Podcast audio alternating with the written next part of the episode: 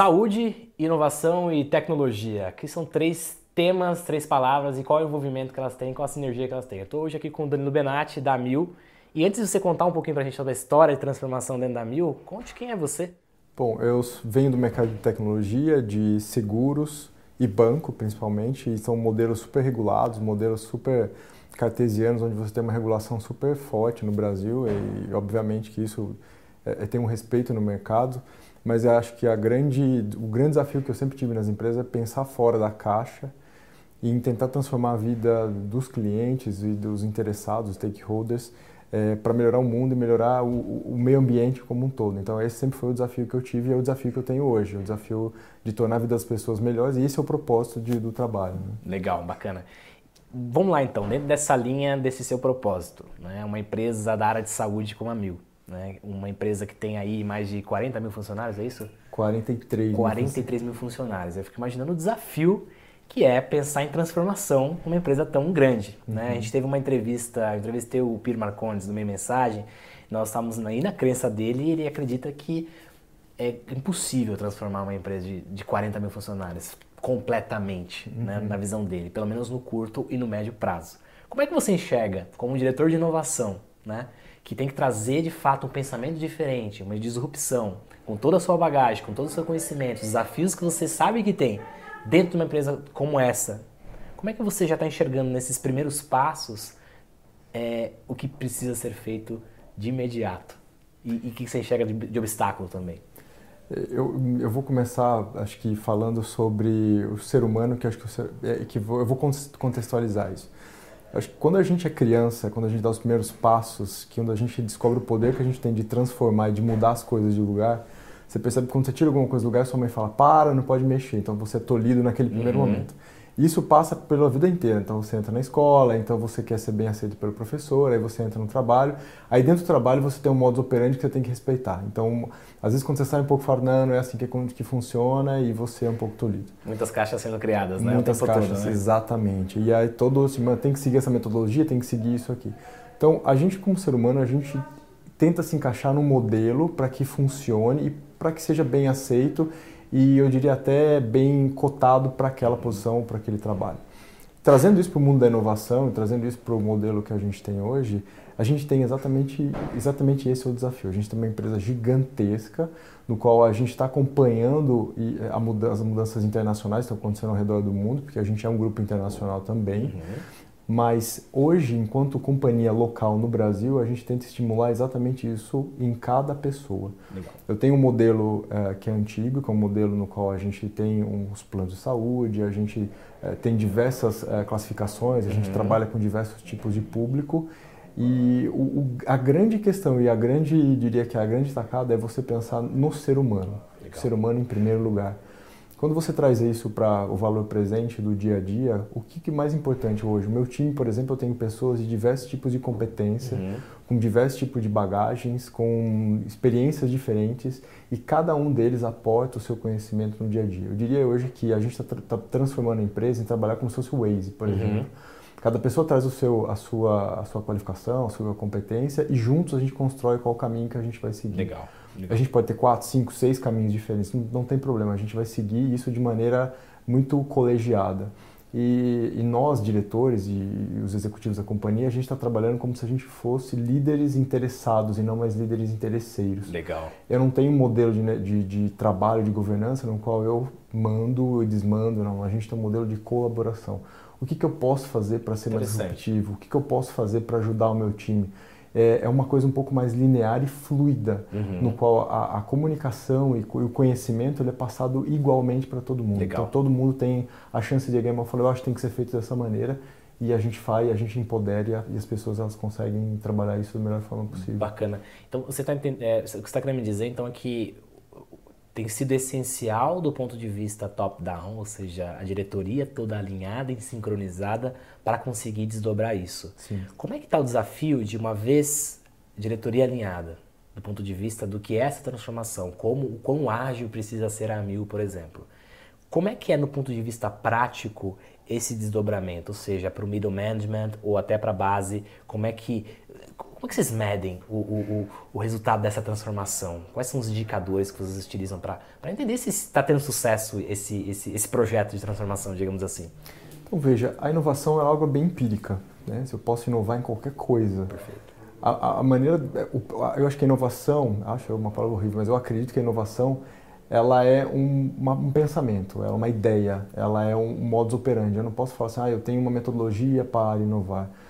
Porque quando você dá um passo para trás, você começa a olhar as pessoas que mudaram realmente, ou foram disruptivas, que hoje tem uma, uma marca interessante, como por exemplo o Bill Gates, uhum.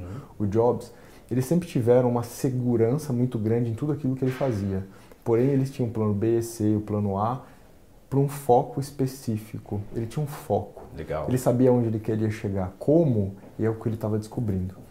Eu acho que, além disso, ele, ele, entendia qual era a dor que ele queria perseguir. Eu acho que o que a gente tem hoje na companhia, então, voltando hoje para valor presente, Perfeito. a gente tem hoje uma dor que é o nosso cliente. Que hoje, o que, que a gente quer fazer? A gente quer que a população ela tenha uma perenidade de vida e a gente tem que cuidar da população. Uhum. Esse é o nosso mindset é, ter uma, é dar qualidade de vida e melhorar a qualidade de vida da pessoa. Quando você fala plano de saúde hoje em dia, hoje a gente não tem um plano de saúde, tem um plano de doença. As uhum. pessoas só vão para o médico, para o hospital e para o sistema quando elas, tá, elas estão doentes. Uhum. O que, que a gente quer fazer? A gente quer remodelar isso e oferecer qualidade de vida e um plano de saúde, pensar em saúde. Obviamente que a doença ela financia o sistema, uhum. porque ela é, é, é, é, o cerne do negócio. Sim. Mas quanto mais você jogar isso para frente ou você minimizar ou mitigar uhum. a doença, o sistema ele, ele, entra numa numa numa nossa, Acho que o próprio business, o próprio business acaba mudando, né? Por essa razão, Exatamente. né? Ou seja, de vez você entrar na doença, você entrar na saúde, eu, vou, eu, eu continuo conseguindo dar perenidade para o negócio, Exatamente. ser lucrativo do jeito, só que eu só mudo o foco. Exatamente. E, e esse é, é para é onde a Mil está mirando hoje, através dos executivos. Exatamente. Então, isso a gente acaba passando para todo mundo top-down. Legal. Se eu tenho foco que é saúde, trazer mais perenidade de vida para os meus clientes uhum. e para os meus stakeholders, todo mundo tem que pensar da mesma forma. E aí cada um vai colocar aquilo que sabe, que entende, e a gente vai aportando conhecimento para isso, seja através de uma metodologia agile, seja Legal. através de Canva, seja através de qualquer outro tipo de metodologia que, a, que suporte esse tipo de mudança. É isso que a gente oferece. Como Legal. você quer fazer? Eu te dou os meios para a gente fazer isso. É autonomia, né? Autonomia. Dá autonomia para funcionar. E, e, que dica você daria assim para uma empresa, essencialmente as empresas no mercado de saúde, né? A gente está falando o que dica você daria para as empresas que estão com uma dificuldade grande, os líderes que estão com uma dificuldade grande de colocar no papel, tirar do papel, aliás, né, o projeto de transformação e não estão conseguindo levar a empresa. Eu acho que o que acontece muito quando você fala de transformação, e principalmente transformação digital, que é um tema que está muito em voga, uhum. é, é, confunde-se muito com digitalização. Uhum. Né? Então você fala assim, ah, vamos tornar a empresa mais tecnológica, etc. Mas na verdade o passo e o assunto que nós estamos falando é essencialmente ligado ao que você estava comentando agora. Pessoas.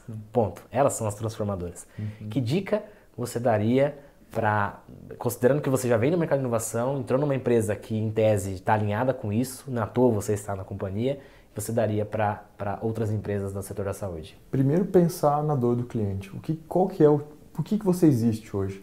Qual que é o seu, o seu propósito? O que, que, eu vou melhorar, quais são as dores que eu quero melhorar do meu, do meu cliente, ou seja, de qualquer outra pessoa. Pensa grande, mira isso, corta isso em pedaços e tenha velocidade para fazer isso, para dar escala e para você conseguir atingir o seu objetivo. Porque nada mais é do que a gente resolve problemas. A gente resolve um problema, cria mais três, resolve mais quatro, cria mais vinte. E assim é a vida. E é se acostumar com isso, né? Eu acho que isso faz parte do processo. O processo é o, o, acaba sendo o fim, né? O, a Exato. caminhada é o fim, né? Não, não, não a matéria-prima acabada, aquela história de ter um projeto né, terminado. Acho que, acho que talvez essa mentalidade ajude, né? Exatamente. Nessa construção, de que eu estou eternamente beta, mas estou aprendendo com aquilo e, e construindo. Eu, eu, eu, comento sobre isso porque a gente lida com empresas de diferentes setores, uhum. né? E a gente nota que um ou outro setor tem particularidades que travam demais. O setor da construção, muito assim, o setor da saúde é muito tradicional. E é bacana ver, né, vindo da tua fala, que existe uma transformação que inclusive está vindo né, top-down nesse uhum. processo de transformação. E qual que você acha que deve ser o papel da tecnologia, né, agora já que a gente está falando de pessoas, vamos agora falar de tecnologia, dentro desse processo de transformação, talvez a princípio na, na, na, ótica do que você tem hoje dentro da Mil, mas no mercado de modo geral. Qual vai ser o papel e que tipo de tecnologia, o que, que eu posso colocar em prática quando o assunto é tecnologia? Tomando por base a gente resolver um problema que é do usuário, que é uma dor do, do nosso cliente, do nosso paciente, a tecnologia ela vai justamente criar mais é, pontes, mais boundaries, justamente para que a gente possa chegar mais rapidamente a esse cliente e resolver o problema dele mais rapidamente. Legal. Hoje em dia, quando você olha outras empresas ao redor do mundo, você vê é, tecnologias picadas que resolvem parte do problema, uhum. mas não pensando de maneira holística, resolvendo isso, diria 100%. O que a gente tem que pensar é quais são os problemas que hoje eu tenho, por exemplo, um país de dimensões continentais como o Brasil, uhum. como é que eu consigo chegar em lugares que eu não consiga cobrir com uma rede, por exemplo, física, mas que poderia ter um apoio digital, como é que eu posso colocar o um médico para falar com o paciente Legal. digitalmente, como é que eu faço qualquer tipo de análise, eu dou qualquer tipo de, de, de, de prescrição, prescrição né? alguma coisa de maneira digital. Obviamente que toda mudança é, no comportamento gera uma mudança de lei, nunca foi ao contrário, né? hum. né? E é isso a gente tem as agências reguladoras que vão caminhando junto com a gente. Então a gente tem o governo super empenhado em nessa, nesse modelo de transformação e disrupção digital. Legal. É, porque tem uma diferença entre ser be digital e go digital. Que seria? É, o go digital é justamente quando você é uma empresa que o cliente entende que você é digital. Uhum. Quando você é be digital, todos os processos internos eles são digitais. Não necessariamente que tudo você faz na ponta do uhum. dedo, mas que ele tem um processo já automatizado, validado, que passa por homologação, prototipagem, enfim, ele, uhum. tem, ele tem um modus operandi que ele funciona sozinho e, e funciona bem. Legal. Bom, falamos bastante coisa, mas ponto importante assim dos desafios. Você falou que temos é, é, a liderança está tá comprada com o projeto, está conseguindo sair, etc. Falamos algumas dicas, mas o que, que tem desafiador? Porque nem tudo é um mar de, de, rosas, né? Eu acho que deve ter alguns desafios bem latentes assim. O que está dando errado? Que acho que é um negócio importante se falar. Você consegue listar alguma coisa? Você consegue dizer, assim, do ponto de vista, cara, a gente tá tentando uma transformação aqui, mas tem uns pontos aqui que a gente tentou, pivotou, voltou. Ou e não precisa ser necessariamente na mil, acho que na tua própria carreira, contar algum, alguma história nesse sentido, ajudaria a gente a, a, a, dar passos mais, mais largos, porque eu acho que a gente aprende muito com o erro também. A gente vem fazendo uhum. algumas outras entrevistas e, e, a palavra errar, né, rápido, errar constantemente para acertar logo, vem, uhum. vem aparecendo muito. E o que, que é errar? Dentro de uma companhia tão grande contra mil, assim, o que custa errar, né? Porque você está falando de uma cultura que tem que ter, tem que ser permissível ao erro, mas e se esse erro pode custar milhões, por exemplo? Como é que a companhia lida com, esse, com a questão mais paradoxal, assim, da coisa do erro? Bom, hoje a gente trabalha num modelo muito startup, uhum. né? e não, não a companhia toda, mas diria a, a nossa área ela trabalha esse modelo startup. Tudo que a gente faz, a gente faz esse modelo de teste dentro da população dos funcionários, que a gente tem quase uma cidade uhum. de 43 mil colaboradores. A gente testa, revisa, testa, revisa, até se homologar, prototipar e lançar para o mercado. Então, assim, o erro, ele é super bem-vindo, ele é super bem uhum. visto dentro da companhia, porque se você é que você está tentando fazer alguma coisa. Excelente. Se você não erra, é porque você está tá tudo bem, você está na sua zona de conforto. Né? E como um bom relacionamento, é, se a pessoa ela, ela, erra tentando, você tem chances de mudar e de melhorar a história da companhia. É isso que é muito valorizado dentro do, da, da Mil hoje. Então, todo mundo que tenta, erra, volta. A gente tem vários projetos funcionando e a gente tem algumas taxas de erro que estão dentro da margem de, de já calculada desse erro. Uhum. Então, não é um erro, não é um erro absurdo, é um erro calculado, mas é um erro que a gente passa pelo modelo 2.0 em seguida e a gente lança ele já mitigado. Então, a gente consegue uma taxa de sucesso maior num, num, tempo menor. Essa é a grande e com densidade. Bacana. Tem algum desses que você pode contar que tenha ido para o mercado, algum teste que tenha funcionado? Não posso. Legal. Não tem problema. Mas acho que, é, acho que é importante sempre a gente falar sobre isso, porque é mais do que o erro em si ou do que aconteceu, é o aprendizado, né? Ou seja, o que, que de fato, qual é a mentalidade que você teve diante diante desse, dessa dinâmica, uhum. que, é, que, é, um ponto muito importante. E, e o que, que é, na, na, na, prática, ou até mesmo na teoria, o que, que é ser disruptivo dentro do setor da saúde? Se a tivesse definir de forma objetiva, assim. A disrupção, ela, na saúde principalmente, é você tentar ser mais rápido e oferecer soluções mais rápidas para o seu paciente, para o seu médico, para o hospital, para a rede referenciada, principalmente para que você consiga é, nesse caso, minimizar, minimizar ou mitigar a dor do seu paciente. E a disrupção é exatamente isso. Pensar fora da caixa nesse sentido é o por que não vou testar isso? Por que não a gente olhar isso com mais calma? Por que não a gente adicionar, por exemplo, outras empresas com soluções completamente diferentes, mas que tenham um, um, uma finalização, um resultado que vai agregar isso para o nosso paciente? É isso que a gente pensa. A gente nunca fecha as portas. A gente sempre fica abertos a, a testes, a modelos, a POCs, a MVPs, para que a gente teste realmente, fala funciona, não funciona, não funciona agora, vai funcionar num determinado momento Legal. e a gente consiga fazer essas conexões. Bacana. E, e ainda naquele modelo de, de fazer o teste, né, que a gente estava falando na pergunta anterior, é, é interessante você falar que vocês rodam o teste na, nessa, no público que é interno. Né? Uhum. Então você já tem uns 43 mil pessoas, você tem uma boa relevância estatística para aprovar e, não, e validar ou não validar algumas hipóteses. Né? Uhum. E, e, e, você acredita que esse modelo, ele, uma empresa talvez que não tenha o tamanho da, da, da, da Mil, mas que tenham. Você acha que é, é, aplicável a gente usar sempre a base interna? Sempre porque isso depende com o produto, né? Porque também os, os, os, colaboradores são consumidores do próprio produto a mil. Né? Uhum. Né? Como é que você dá, que dica você daria é, saindo desse teste dentro da própria casa? O que, que, seria mais possível testar em mercado? Vocês testam coisas em mercado diretamente também? Como é que como é que é a gestão disso? Como é que vocês priorizam uma coisa em detrimento de outra? Porque estão falando de sprint, falar de, de projetos ágeis. Uhum. Como é que se elege uma única coisa? Porque acho que esse é um modelo importante também para entender o que eu quero validar, o que eu não quero validar. Quais são os critérios que vocês utilizam? Então, basicamente, é, se eu fosse falar isso de maneira geral para qualquer empresa de qualquer tamanho, eu acho que valeria a pena ela fazer um canvas para entender quais são as dores que ela tem que resolver. Em seguida, priorizar através de um método de Muscle, por exemplo, que é uhum. must have, should have, could have, elencar quais são os projetos que ela vai tomar por base dentro de uma linha de tempo e de, de entrega, obviamente. Com base nisso, ela pode testar, por exemplo, com uma população da, da, da qual ela já, já mapeou dentro desse processo de Canvas, uhum.